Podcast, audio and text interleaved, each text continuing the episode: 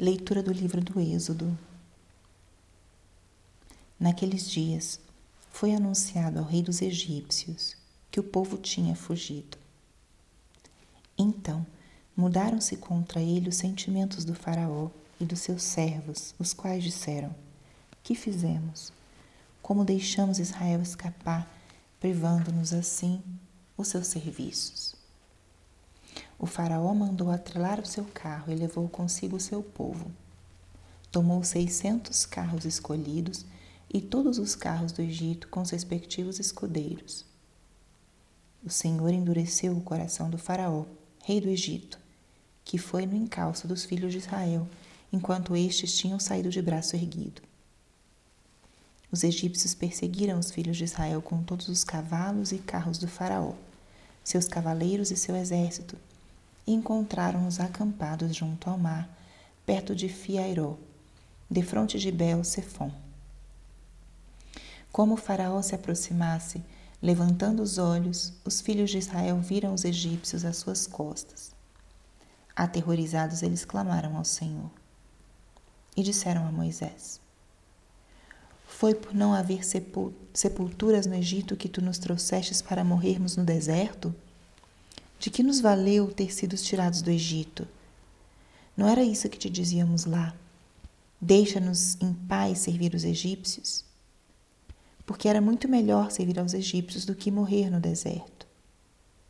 Moisés disse ao povo: Não temais, permanecei firmes e vereis o que o Senhor hoje fará para vos salvar. Os egípcios que hoje estáis vendo, nunca mais os tornareis a ver. O Senhor combaterá por vós e vós ficai tranquilos. O Senhor disse a Moisés: por que clamas a mim pelo socorro? Dize aos filhos de Israel que se ponham em marcha. Quanto a ti, ergue a vara, estende o braço sobre o mar e divide-o, para que os filhos de Israel caminhem em seco pelo meio do mar. De minha parte, endurecerei o coração dos egípcios para que sigam atrás deles, e eu serei glorificado às custas do Faraó e de todo o seu exército dos seus carros e cavaleiros. E os egípcios saberão que eu sou o Senhor, quando eu for glorificado às custas do Faraó, dos seus carros e cavaleiros. Palavra do Senhor. Espírito Santo, alma da minha alma, ilumina minha mente, abre o meu coração com o teu amor, para que eu possa acolher a palavra de hoje e fazer dela vida na minha vida.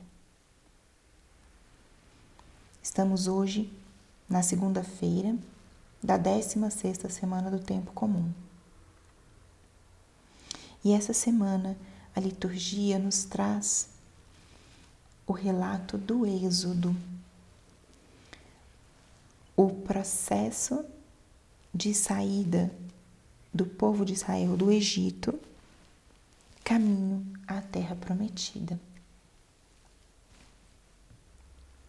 E eu proponho que nessa semana, no nosso momento diário de contato com a palavra do dia, nós acompanhemos os relatos do livro do Êxodo e nos deixemos inspirar pela figura de Moisés.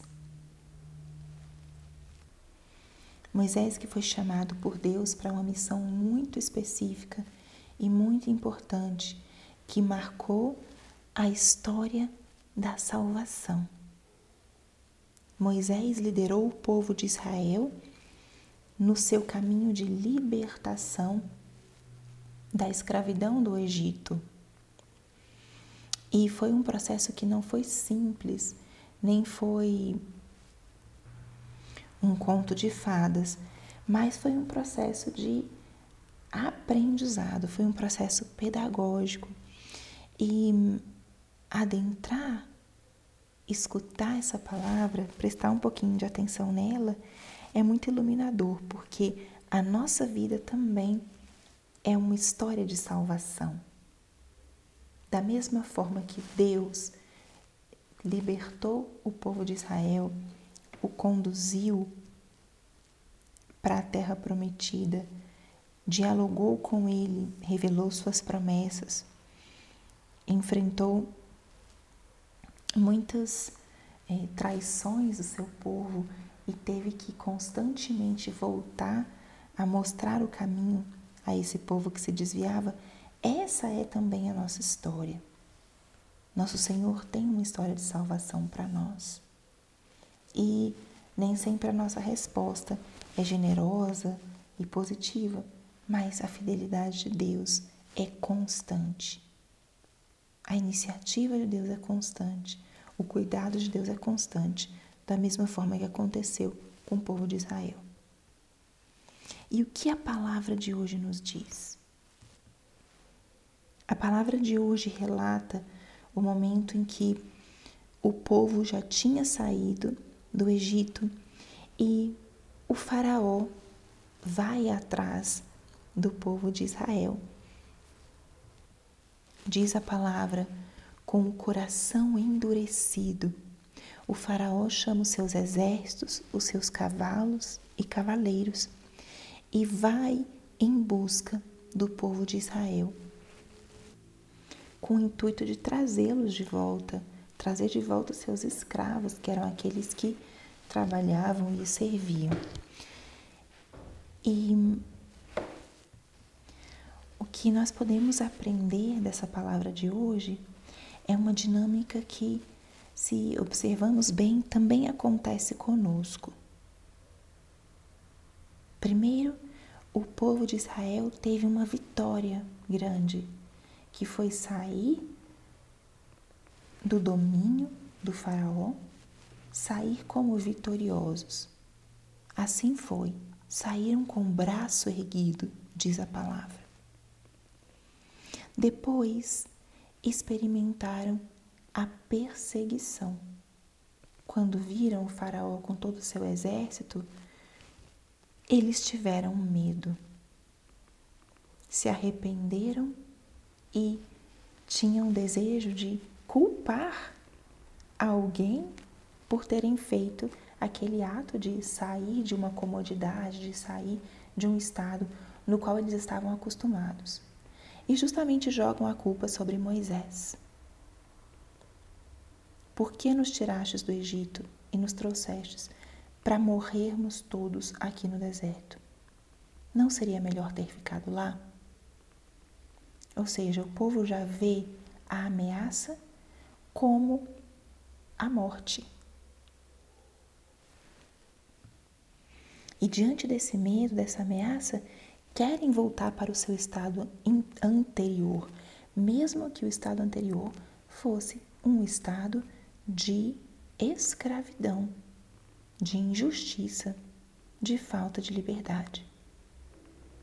E Moisés vem com a palavra, uma das frases mais repetidas na Sagrada Escritura: Não temais, permanecei firmes e vereis o que o Senhor fará hoje para vos salvar. Essa é a frase que eu convido para que nós levemos para o nosso dia de hoje. Nessa dinâmica, saem como vitoriosos, experimentam a ameaça, querem voltar para o seu estado anterior de escravidão, de falta de liberdade. E o Senhor, pela boca de Moisés, diz: Não temais, permanecei firmes e vereis o que o Senhor fará para vos salvar. Assim é nosso Senhor Escutemos hoje essa palavra. Não temais, permanecei firmes e vereis o que o Senhor fará para vos salvar. Se estamos diante de alguma tribulação, de alguma situação que nos amedronta, de alguma incerteza, essa é a palavra para nós hoje. Não temais, permanecei firmes. O Senhor é um Pai amoroso que nos cuida que vela por nós. E Ele não quer que a gente sucumba diante das dificuldades. O convite dele é a permanecermos firmes, com confiança, e Ele vai intervir. E Ele vai intervir no tempo certo, da maneira certa. Então, a palavra de hoje nos coloca no lugar desse povo de Israel, Como eles tiveram medo, nós também temos. Como eles queriam voltar para o lugar de segurança, muitas vezes nós também queremos voltar para o nosso lugar de segurança. Mas o Senhor nos desinstala, Ele nos tira das nossas escravidões e quer nos dar uma vida nova. Só que para viver esse processo de uma nova vida, a gente tem que aceitar essas novidades, a gente tem que aceitar o risco, a incomodidade da mudança. E ele é fiel. Ele diz: não tem mais. Não tem mais porque precisam permanecer firmes para experimentarem e serem testemunhas da salvação. Então, acolhamos isso para o nosso dia de hoje. Levemos essa palavra. Não ter medo, confiar que se o Senhor nos pede uma mudança, uma maior conversão, se nos tira da nossa zona de conforto, é para um caminho de libertação, de maior plenitude, seguindo aquilo que Ele sonhou para nós. Glória ao Pai, ao Filho e ao Espírito Santo, como era no princípio, agora e sempre. Amém.